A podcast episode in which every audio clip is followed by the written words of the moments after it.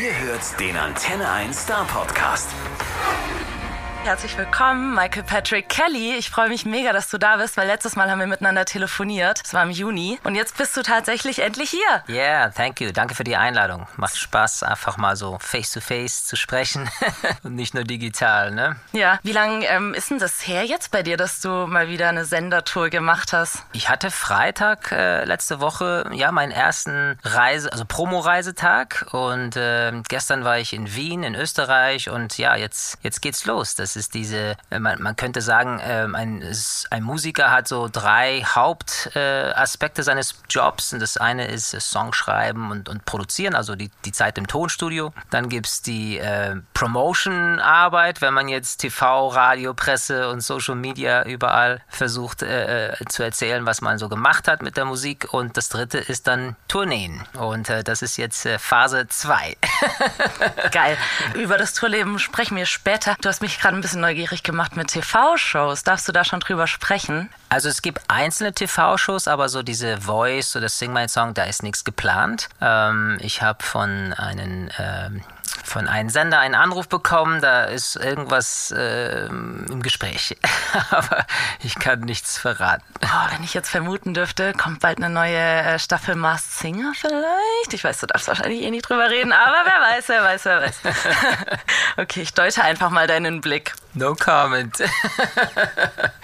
ähm, du bist da, weil du nächsten Freitag dein neues Album rausbringst. Endlich. Boats heißt es. Sag mal, bist du da eigentlich noch aufgeregt, bevor so ein neues Album rauskommt? Du bist ja seit Ewigkeiten im Musikbusiness unterwegs. Ja, total. Es ist jedes Mal äh, wie eine Geburt, ne? Also mein letztes Album liegt jetzt schon vier Jahre zurück und äh, das ist in einer sehr schnelllebigen Musikbranche eigentlich eine gefühlte Ewigkeit. Ähm, aber ich habe mir extra viel Zeit genommen. Also ich wollte einfach nicht dieses ja, ähm, Hamsterrad Rhythm of Life äh, führen. Ich habe gesagt, nee, ich, ich, ich nehme mir so viel Zeit, wie ich brauche und habe vor circa dreieinhalb Jahren angefangen, Songs zu schreiben und äh, habe eine, ja, eine halbe Weltreise gemacht. Ich war in, in, Kalifornien, in Afrika, in der Toskana, auf Grönland, in Färöerinseln, einfach viel rumgereist, um auch Inspiration zu suchen und auch, auch Stille in der Natur für die Texte. Und ähm, ja, da sind 60 Songs entstanden in dieser Zeit und davon habe ich äh, 15 ausgesucht und die sind auf diesem Album. Und äh, Boats steht ja für Based on a True Story. Ne? Das sind die Initialen für, für Based on a True Story und das sind sind alles Songs, die auf wahren Geschichten basieren. Also Sachen, die ich entweder selber erlebt habe oder äh, Stories äh, von, von Dritten, die mich einfach so ja, getriggert haben, inspiriert haben, einen Song zu schreiben. Mega schön. Du hast mir auch letztes Mal schon erzählt, dass du 60 Songs geschrieben hast. Jetzt hast du 15 rausgesucht. Was passiert denn eigentlich? Nee, erstmal, wie sucht, wie, wie bist du vorgegangen? Wie hast du die Songs rausgesucht? Wo, welche sind es geworden? Und was passiert mit den anderen restlichen Songs?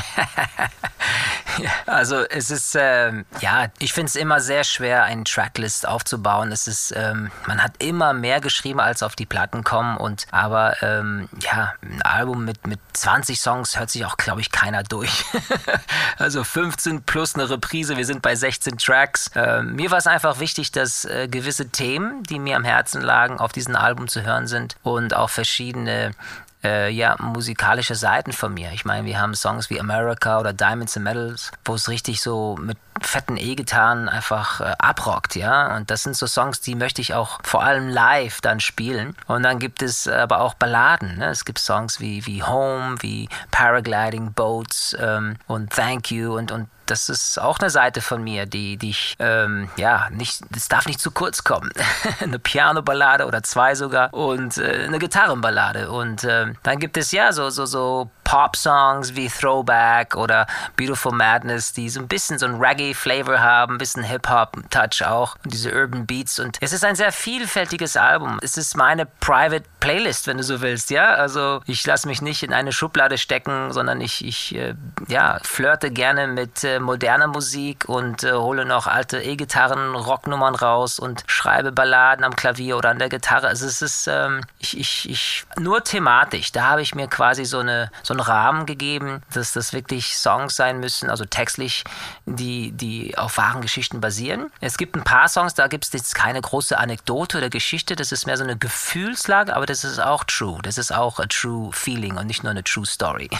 Mega. Ich hab, ich hatte ja das Privileg, dass ich ähm, schon reinhören durfte. Ah, schön. Ja, ich habe es noch nicht ganz geschafft, aber ich habe den ersten Song angemacht, Boats heißt der, ne? Genau wie das Album. Ich schwör's dir, Gänsehaut pur. Wow. Ich fand es so schön. Oh, wow. So schön. Oh, danke dafür. Das Ich- freut mich. Ich höre mir den, äh, das restliche Album auf jeden Fall heute Abend spätestens noch an, weil, Okay. genau, wie gesagt, ich bin noch nicht ganz durchgekommen, aber wow, es hat mich echt berührt, muss ich sagen. Wow, das freut mich. Ja, es ist ein sehr ähm, unusual Song. denn Das würde man jetzt nicht so als Single fürs Radio auf Anhieb äh, raussuchen, aber ganz viele Leute geben mir ganz viel Feedback zu dieser Nummer und äh, äh, jeder verbindet auch mit diesem Song was Eigenes und ich habe überlegt, ich, ich will den Song gar nicht zu oft erklären und wenn dann vielleicht jedes Mal was anderes erzählen, damit, damit äh, einfach ein bisschen so ein Mystery bleibt und jeder mit diesem Song, mit dem Text das verbindet, was er oder sie empfinden. Sehr schön, musst auch gar nicht weiter erzählen. Es gibt andere Songs, ähm, die tatsächlich ähm, eine krasse Story haben. Ich habe mir die auch aufgeschrieben, zumindest teilweise. Und zwar das Lied Icon. Ne? Da hören wir jetzt mal kurz rein. Waiting for the sign to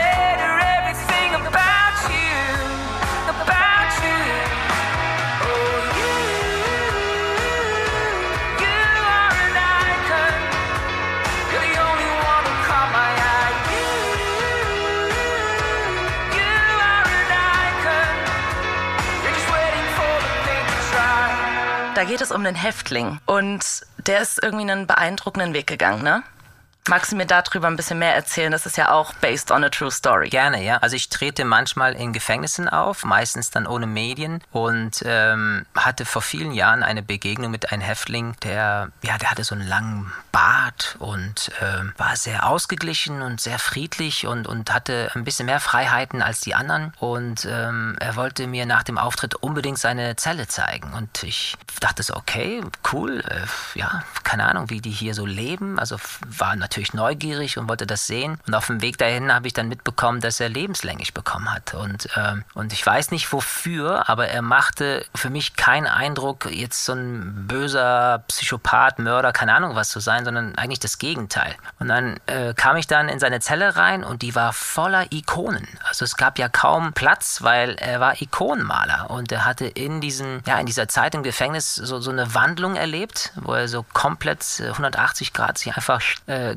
gedreht hat und ähm, ist, nachdem er seine Zeit abgesessen hat, dann auch äh, nach Griechenland gegangen in ein Kloster, um als Mönch äh, zu leben und weiterhin Ikonen zu malen. Und ähm, er hat in gewisser Weise sein Leben neu bemalt, wenn du so willst. Und das hat, das hat mich so, äh, also ich war total inspiriert von dieser Begegnung. Und ähm, das, ich weiß nicht, da musste ein Song für her. Und dann entstand dieses Lied Icon. Und für mich ist ein bisschen die Lehre dieser Begegnung, ja, in jedem Menschen, so böse und schlimm er auch sein mag, scheint es doch irgendwo so einen Samen von Guten zu geben. Und wenn man es schafft, das wach zu küssen, dann, ähm, ja, dann ist das wirklich wie so ein Wunder. Und er war für mich wie so ein Wunder. Boah, krasse Geschichte. Ja. Wirklich schön.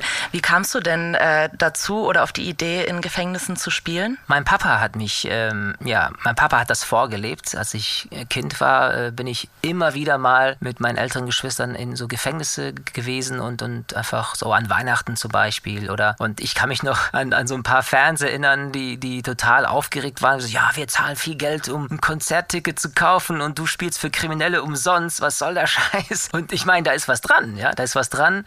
Nur ähm, wenn ich merke, was da für Reactions kommen von den Häftlingen, dann denke ich immer so, das lohnt sich, weil ähm, die wissen, ich hab's nicht nötig, bei denen aufzutreten, ich krieg kein Geld dafür, ich mach's wirklich so einfach so aus Nächstenliebe oder Feindesliebe, ja, weil das sind ja Menschen, die ja zu Recht hinter Gittern gehören, weil sie Sachen verbrochen haben, aber ähm, man merkt, dass manchen Typen auch wirklich so die Tränen kommen oder jetzt ein junger Mann nach so einem Auftritt kam auf mich zu und, und, und, und sagte, kannst du mir, kannst du mir einen Rat geben fürs Leben, wie ich auf einen besseren Fahrten kommen kann? Dann habe ich im Nachhinein erfahren, dass er seine eigene Mutter umgebracht hat. Ja, also richtig heftig. Aber lebt man mit so einer Schuld, ne? Und, und wie kommst du dann auf so einen, einen guten Pfad? Also ich wüsste nicht, wie ich es hinkriegen sollte. Und für diese, für diese Typen gehe ich da rein, weil das sind vielleicht diese kleinen, ja, Stichwort Wachküssen, vielleicht diese kleinen Gesten der Liebe, wo sie merken, okay, ich bin vielleicht doch irgendwo noch gut und kann mit diesem Potenzial was Positives machen.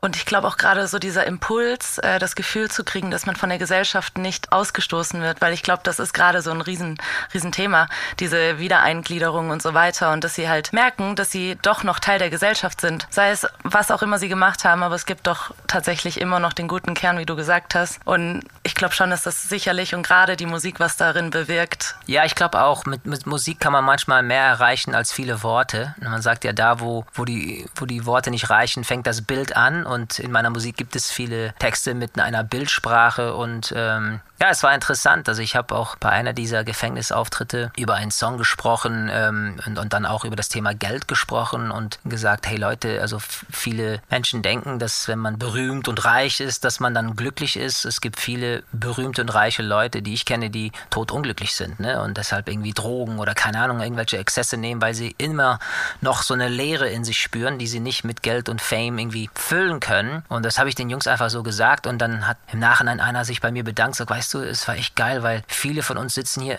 eben weil wir Geld stehlen wollten oder gestohlen haben und dachten, dass äh, Geld ist der Sinn des Lebens und so. Und also danke für die Worte. Und dachte ich so, okay, krass. Also manchmal merkt man gar nicht, was man für kleine Impulse setzt, wie du sagst. Absolut. Krass. Ähm, es gibt noch eine andere, einen anderen Song auf deinem Album, der heißt Mother's Day. Und auch der hat eine sehr emotionale Geschichte, ne? Total. Willst, du- willst du die mit uns teilen? Ja, gerne, gerne. Also das ist ein Song mit so einem Augenzwinker. Ähm, also Mother's Day, da geht es darum, also meine Mutter ist sehr jung gestorben, sie war 36 und, und äh, starb an Brustkrebs und ich war damals fünf. Und circa ein halbes Jahr später war Muttertag und äh, ich wollte zum Muttertag Blumen zum Grab bringen und das ist in so ein altes äh, Dorf in Nordspanien, in Baskenland, so auf so einem Hügel, ganz süßes Dörfchen und ähm, da gab es keine Blumenläden oder ich hatte sowieso auch kein Geld, ja, da was zu zahlen oder so. Von daher habe ich einfach das gepflückt, was ich so in den Feldern finden konnte. Und äh, dann kam ich am Friedhof an und merkte, dass die anderen Gräber viel schönere Blumen hatten. Also richtige Rosen und Lilien und so richtige Blumensträuße, ja. Und äh, in dem Moment dachte ich so, okay, dann, ja, habe ich einfach alle Blumen geklaut und auf das Grab meiner Mutter gelegt. Und ich denke, also ich, ich weiß nicht, vielleicht hat die von oben so runtergeschaut und zu sich gedacht, ach, was, was für ein süßes Herzlein, aber der braucht noch ein bisschen Erziehung, weißt du, so. Und äh, jetzt war ich vor kurzem wieder da in, in, in diesem Ort. Das ist ein, das kann man auch googeln. Der Ort heißt Belascoin. B-E-L-A-S-C-O-A-I-N in Baskenland. Belascoin. Weißt du zufällig, was das übersetzt heißt? Keine Ahnung. Okay. Keine Ahnung, aber man muss über eine sehr alten Brücke rüberfahren, aus dem 12. Jahrhundert, so eine schöne alte Steinbrücke. Und dann äh, geht man da so den, den Hügel hoch und äh, da sind lauter so alte, so, ja, so baskische Steinhäuser, total schön, mit riesen holzenden, runden Türen und naja, Klammer zu, back to the story. Also, ich war vor kurzem wieder da bin mit einem Pickup-Truck voller Blumensträuße hingefahren und um das Ganze wieder gut zu machen, habe dann auf jedem Grab dann so einen Blumenstrauß hingelegt und ähm, da waren so ein paar Damen, die das mitbekommen haben und die haben so Tränen in den Augen bekommen und es war sehr touching und äh, es war ein schöner äh, Full-Cycle-Moment, ja. Mega. Ist das Lied dann danach entstanden oder schon vorher? Äh, es ist davor schon entstanden und ich habe mir das aber, es ist interessant, ich habe ein Lied über das geschrieben, was in der Vergangenheit passiert ist, aber auch über das, was in der Zukunft passieren sollte. Und das, was äh, dann passiert ist, also das habe ich jetzt vor kurzem erst gemacht, nachdem der Song schon fertig aufgenommen war. Aber das war für mich noch so ein, so ein Ding, so ich schreibe über, äh, die, die, erste Hälfte ist über damals und die zweite Hälfte ist über, über heute und ähm, ja, schön, dass man äh, auch Songs über die, die, die Future True Stories schreiben kann. Genau, du hast gesagt, das ist auch so ein bisschen so eine Geschichte mit einem Augenzwinkern. Ich habe tatsächlich erst ähm, die Story zu dem Song gelesen, dann habe ich ihn angemacht. ah, Und ich dachte, ich bin davon ausgegangen, jetzt kommt irgendwie was ganz Gefühlvolles, Emotionales, Ruhiges, Balladiges. Ist aber gar nicht so. Nee, weil ich habe vor vielen, vielen Jahren so, ein, so eine Ballade für meine verstorbene Mutter geschrieben. Das ist ein Song, das heißt Mama. Und ähm, das ist mehr so, ja, der positive Vibe, ne? Weil ich glaube, ähm, äh, was natürlich im Leben grundsätzlich hilft, ist Humor. Und wenn man alles immer so heftig und schwer nimmt, ich finde es gut, dass man gesund trauert. Das ist, glaube ich, ganz wichtig. Aber irgendwann finde ich, kann man auch eine gewisse ähm, ja, eine Leichtigkeit oder einen humorvollen Umgang mit, mit Sachen wie ja auch Tod und Verlust äh, haben. Also das ist auf jeden Fall in Irland so. In Irland äh, wird sehr viel äh, gelacht und, und gelächelt und das ist sicher auch eine Survival-Methodik.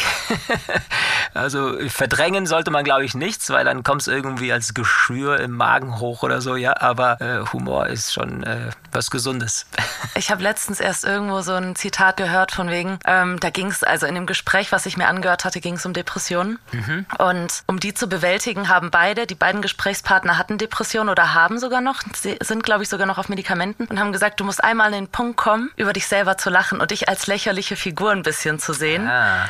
Und dann, dann siehst dann, das ist so dieser Klickmoment und dann läuft's besser. Okay, ja, spannend. Also Stichwort Humor oder Comedians. Ich finde die Comedians, die über sich selbst lachen, am besten. Also das ist für mich der große Humor, weil, weil jetzt äh, irgendwelche Schwächen oder Fehler bei anderen zu finden, das ist super leicht. Also kritisieren kann jeder und ich, ich kann jetzt jeden Politiker, jeden Musiker, jeden, egal wem in der Öffentlichkeit, guck mal da, guck mal da, guck mal da, ach wie blöd, ach was ist jetzt los? Ah, Es ist so einfach und die, die, die heutige Mentalität ist voll davon. Ne? Also wir haben ja auch viele Leute im Fernsehen, die davon ihre Quoten ja auch herkriegen und ich finde es immer ein bisschen traurig, weil ich denke so, hey, lach doch mal über dich selber, nimm dich doch selber mal so irgendwie, ähm, das ist, das ist großes Humor und so Leute wie Robin Williams oder Jim Carrey sind die natürlich die Kings und sowas, ne? Ja. die haben sich ständig zum Affen gemacht und das hat sie so groß gemacht. Mhm, absolut. Ja. Finde ich auch am besten, muss ich ehrlich sagen. Zwei Singles von deinem Album, die kennen wir ja schon. Das ist einmal Throwback und dann noch Beautiful Madness. Hättest du damit gerechnet, dass die beiden Songs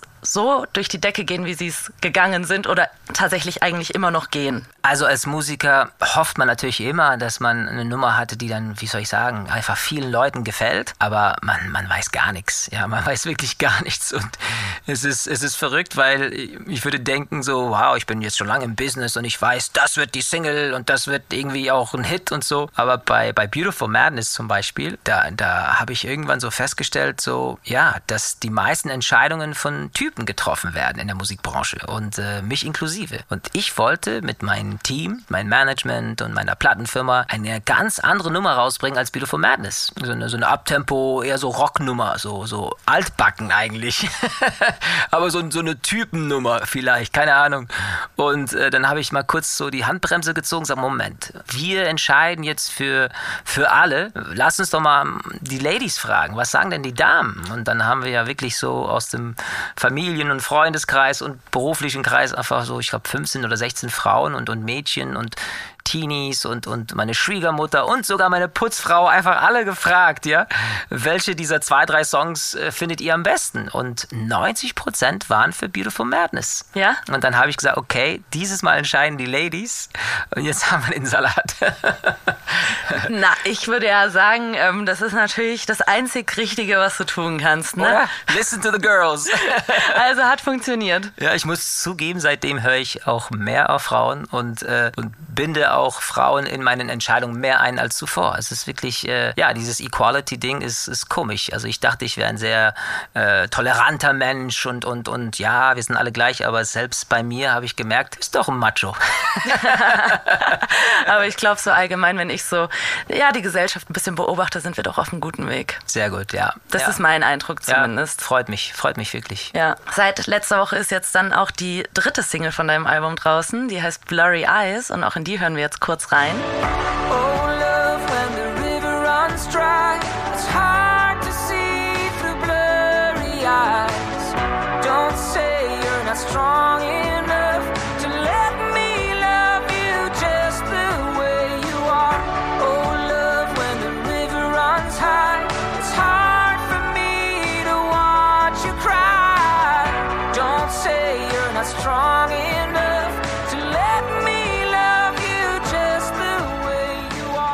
was geht's denn in der Single? Also es gibt eine Story, eine Person, äh, die diesen Song inspiriert hat. Aber ich habe mir auch vorgenommen, bei manchen dieser Songs nicht immer alles zu verraten.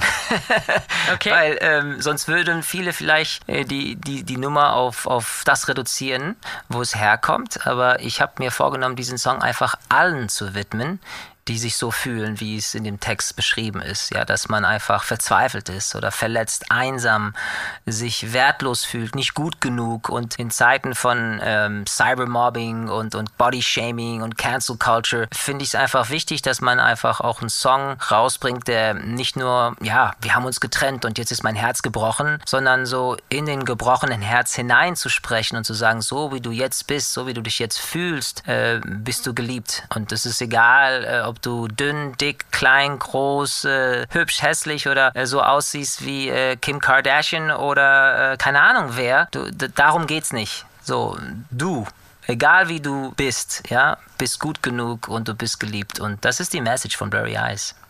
Ist ja au- aber dann auch wieder so ein bisschen so ein Song, der in diese Empowerment-Movement gerade reinpasst. Klar, auch auf Männer bezogen, aber es ist ja doch gerade eher der Fokus auf Frauen, würde ich persönlich sagen, die mit diesem Thema Body Positivity und sowas zu kämpfen haben und, und sich auch gerade stark machen. Ja, ich, also ich muss sagen, ähm, ich, ich finde es äh, sehr schade, dass die, die Modebranche, die Filmbranche, die Musikbranche, also die ganze Unterhaltungsindustrie, ja, so, so Maßstäbe vorgibt, die unrealistisch sind. Also es ist einfach nicht möglich für jemand, ähm, der, keine Ahnung, acht Stunden am Tag arbeitet und dann äh, Kinder und noch, äh, keine Ahnung, Haushalt machen muss, ähm, so auszusehen wie, wie die Models oder wie, keine Ahnung wer. Und äh, ich, ich sitze ja auch in der Maske, bevor ich irgendeine TV-Show habe und oft weiß ich, dass die viel früher neben mir sitzen, weil ich meine, da werden teilweise Leute vier Stunden lang geschminkt. Die werden ja bemalt. Das ist ja, das ist ja nicht normal und nicht echt. Und das wird dann, dann noch mit Filtern und mit äh, Retuschierung noch perfekter gemacht. Das ist einfach, ich sag mal, das hatten vielleicht früher die, die, die Pharaone ja in, in, in Ägypten. Ja, die hatten einen ganzen Staff voller Leute, die dafür da waren, dass die einfach so wie Götter aussehen. Das ist aber einfach nicht realistisch. Das kann man nicht machen. Das, wenn das dein Fulltime-Job ist, okay. Aber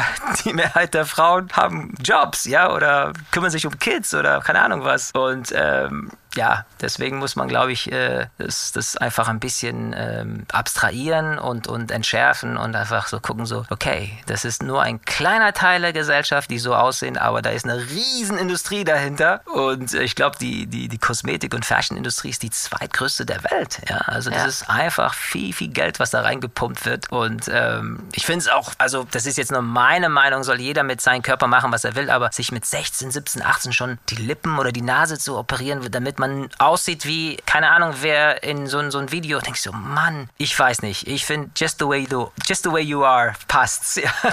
Schön, schöne Worte, sehe ich genauso. Aber es ist tatsächlich, ich glaube, natürlich gerade durch Instagram, ne? Wahnsinn, ja. knallst du dir einen Filter drauf und plötzlich sind die Lippen dicker. Auch das sieht ja auch gar nicht so schlecht aus. Oder du guckst halt die anderen an, hä, wieso haben die denn so eine reine Haut und ich nicht? Ja. Und ja, schwierig.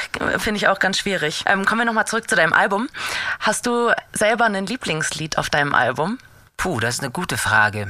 Ich glaube, meine zwei Favorites sind Boats, also der Titelsong, und Home, äh, die letzte Nummer. Das sind, glaube ich, so die zwei, ja, die vielleicht tiefgehendsten Songs. Aber es gibt auch einen Song ähm, namens Paragliding. Das liegt mir sehr, sehr am Herzen, aber ich kann im Moment nicht darüber reden. Das ist äh, zu, zu persönlich. Okay, verstehe. Ähm, was ich mich gefragt habe, also du sprichst ja perfekt Deutsch, ne? Dankeschön. Perfekt weiß ich nicht, aber geht so. Nahezu. Also man hört natürlich ein bisschen so einen Akzent raus, aber es ist ja trotzdem fließendes Deutsch. Äh, kannst du dir vorstellen, auch mal ein Album auf Deutsch rauszubringen? Ich glaube, nein. also die Frage wurde ein paar Mal gestellt. Ich habe ja durch äh, meine Teilnahme bei Sing My Song ein paar Mal ähm, auf Deutsch gesungen, also Songs von Silbermond oder Mark Forster und, und das hat auch, auch Spaß gemacht. Also, aber ich muss sagen, ich, ich fühle Deutsch nicht so ganz wie Englisch. Also beim Sprechen geht's so, aber wenn ich singe, dann muss ich mich immer so ein bisschen extra anstrengen, damit ich es wirklich so fühlen kann, was ich da singe. Mal schauen, aber ich glaube, ich glaube nicht. Also es ist ja auch, es gibt ja auch genügend gut deutschsprachige Künstler. Was soll ich da als, als Nicht-Native äh, eine deutsche Platte machen? Ich, ich glaube, Peter Gabriel hat mal eine deutsche Platte gemacht. Kann sein, Und ja. Herbert Grönemeyer hat, glaube ich, auch mal eine englische Platte gemacht. Aber von mir eine Deutsch... Nee, lass mal.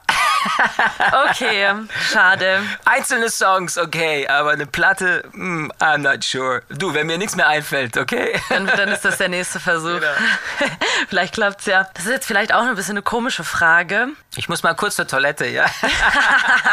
Nee, so, also ich glaube, so schlimm ist sie gar nicht, aber vielleicht ein bisschen abstrakt. Okay. Wenn du dir konkret aussuchen könntest, was dein Album bei den Zuhörern auslöst, was wäre das? Ich würde es vielleicht so beantworten. Ich mache Musik in erster Linie aus egoistischen Gründen. Es ist wirklich, äh, ich kann nicht anders. Also nachts, wenn ich schlafe, fallen mir Songs ein und dann stehe ich auf und nehme sie auf ein iPhone auf oder ich gehe kurz pinkeln und dann habe ich auch einen Einfall oder keine Ahnung, sitze in der Bahn, auf einmal lese ich was und ah, da schreibe ich mir so ein paar Textideen auf. Ich, ich bin von Musik fast besessen. Das heißt, ich kann nicht anders. Ich bin einfach von Natur aus fast, könnte man sagen, Musiker. Aber ich mache mir natürlich sehr viele Gedanken über, was brauchen die Leute? Was wollen die hören? Was, was, was würde denen gut tun? Und genauso wie die Mediziner für unsere Gesundheit da sind und die Polizei und die Feuerwehr für, für die Sicherheit, finde ich, sind wir Musiker, wir Künstler für die Emotionen da. Also wir, wir begleiten mit unserer Musik Menschen durch die verschiedensten Phasen ihres Lebens. Ich meine, stell dir eine Hochzeit ohne Musik vor oder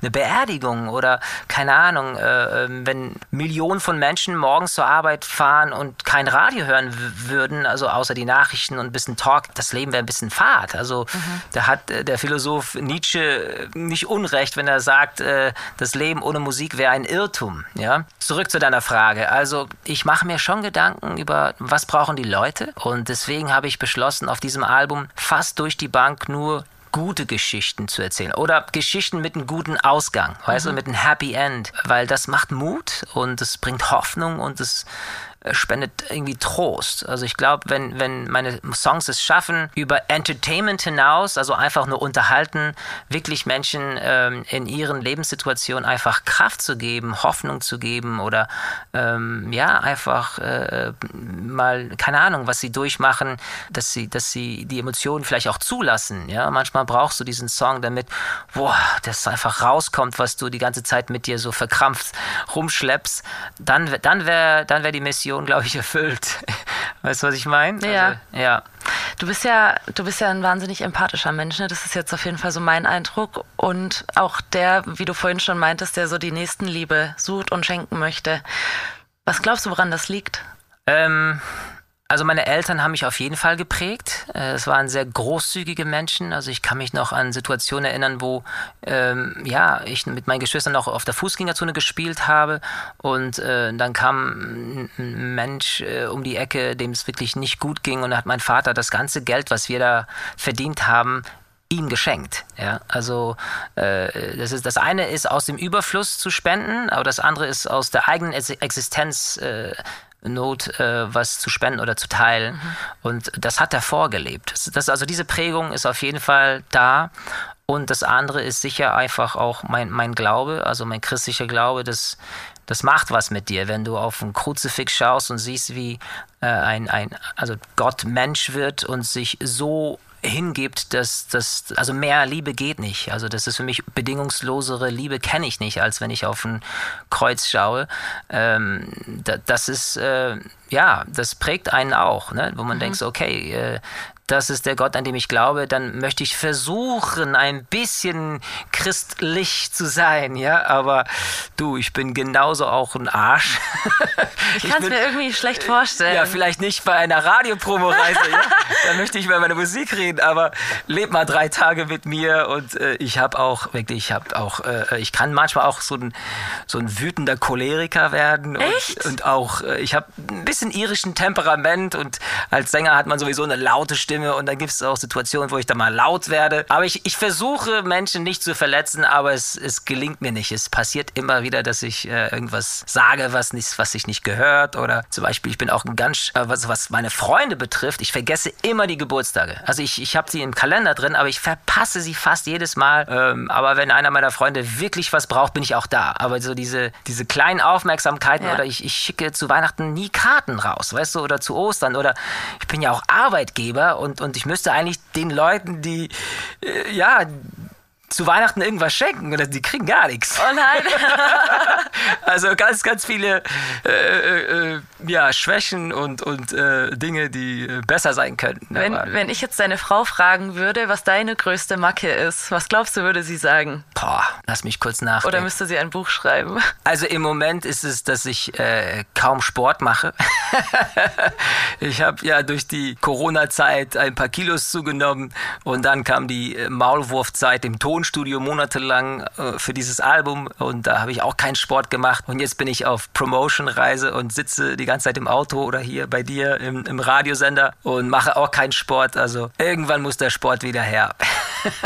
Ich glaube, das kriegst du schon wieder hin. Ich, geht's uns nicht allen so. Ja. Aber wo wir beim Training sind, das ist tatsächlich eine Frage, die ich mir auch aufgeschrieben habe, weil ähm, ich finde, deine Stimme ist immer so klar. Wie trainierst du deine Stimme? Vom Singen her meinst du? Ja. Hm, ich weiß es nicht. Ich glaube, ich glaub, äh, eine, eine Stimmfarbe oder ein Stimmtimbre ist einfach gegeben. Ja, das ist, ähm, es gibt Leute, wenn man zum Beispiel bei The Voice of Germany äh, da auf so einem roten Stuhl sitzt und du hörst einfach eine tiefe Stimme und stellst dir vor, okay, der Typ muss bestimmt 60 sein, buzzers und der Typ ist 19 und denkst so, hä, wie geht das denn? Ja, das ist, weil einfach seine Stimmbänder oder ich habe keine Ahnung, wie das phy- physiognomisch äh, zu erklären ist, aber Stimmklänge, Stimmfarben sind einfach einfach von vornherein so. Es ist einfach vermutlich in der Genetik. Das heißt, dafür kann ich nichts. Echt? Also trainierst du die gar nicht? Also ich trainiere schon das Singen selbst, aber die Stimmfarbe oder Stimmklang, das ist, ähm, ich bin, also von meiner Lage her bin ich ein Tenor und ich habe durch mein Vocal Coaching ein paar Töne in die Höhen und in den Tiefen noch ähm, austrainieren können, dass ich noch tiefer singen kann und noch höher singen kann. Aber ähm, es gibt, finde ich, Sänger wie, wie Johannes Oerding oder Bruno Mars, die teilweise höher singen können als ich und, und äh, die Töne noch präziser treffen als ich. Also ich bin jetzt nicht äh, der weltbeste Sänger. weißt du, was ich meine?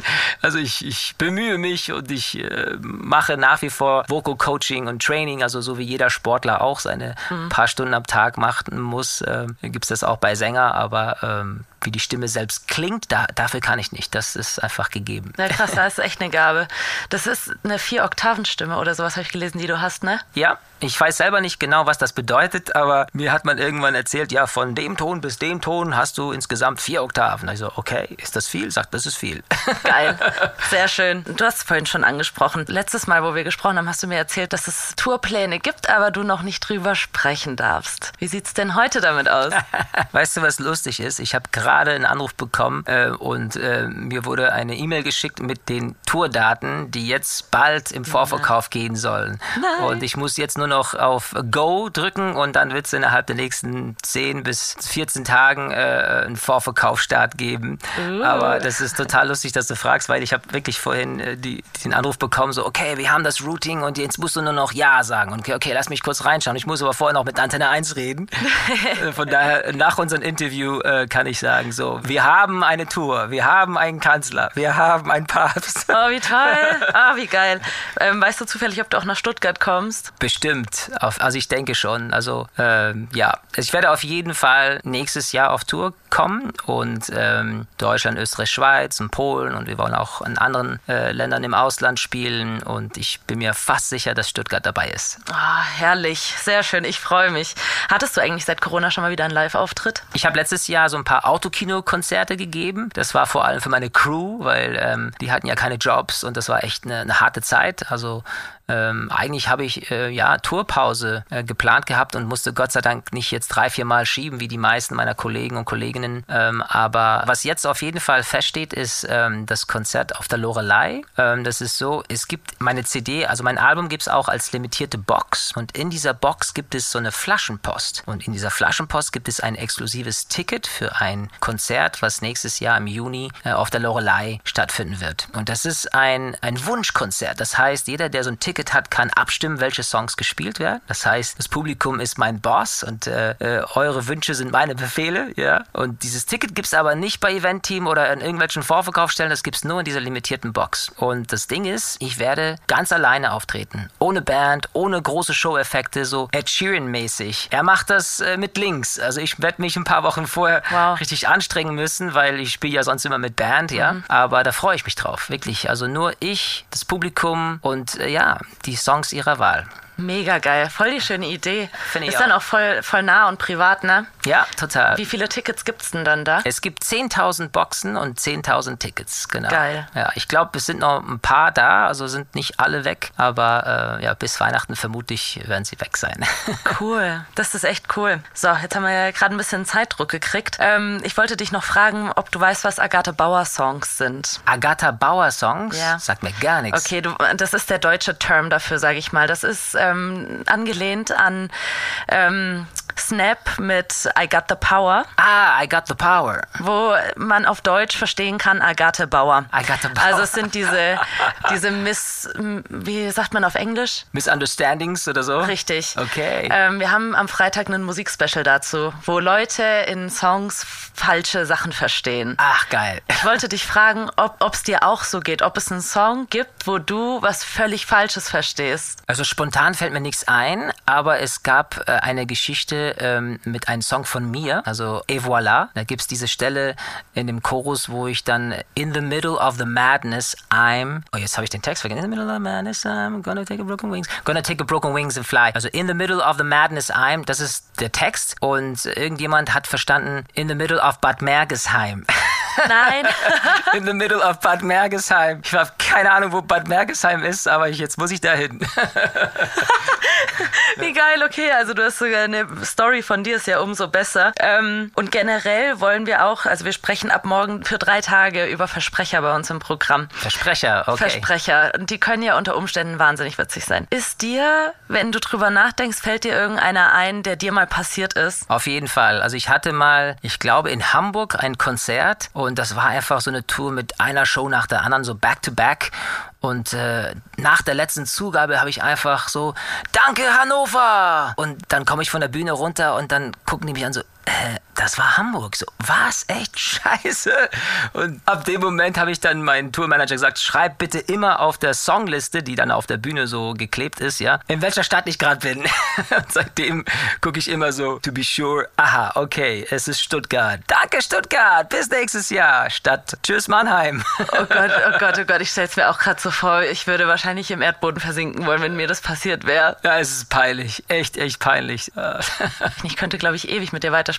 Ich wünsche dir ganz viel Erfolg beim Album, wenn es rauskommt. Danke, Mira. Danke. Hat Spaß gemacht, auch mit dir jetzt mal so face to face äh, zu sprechen. Und ja, ich, ich freue mich immer, wenn Menschen sich für meine Musik interessieren. Es ist ja nicht selbstverständlich. Also ich bin wirklich sehr, sehr dankbar für diese Attention. Weil es gibt ja so viele Künstler, die nicht ins Radio kommen, die nicht ähm, ja, diese Aufmerksamkeit bekommen, die ich erleben darf. Von daher vielen, vielen Dank auch an dir und Antenne 1. Dir auch, Dankeschön. Great. Der Star Podcast bei Antenne 1.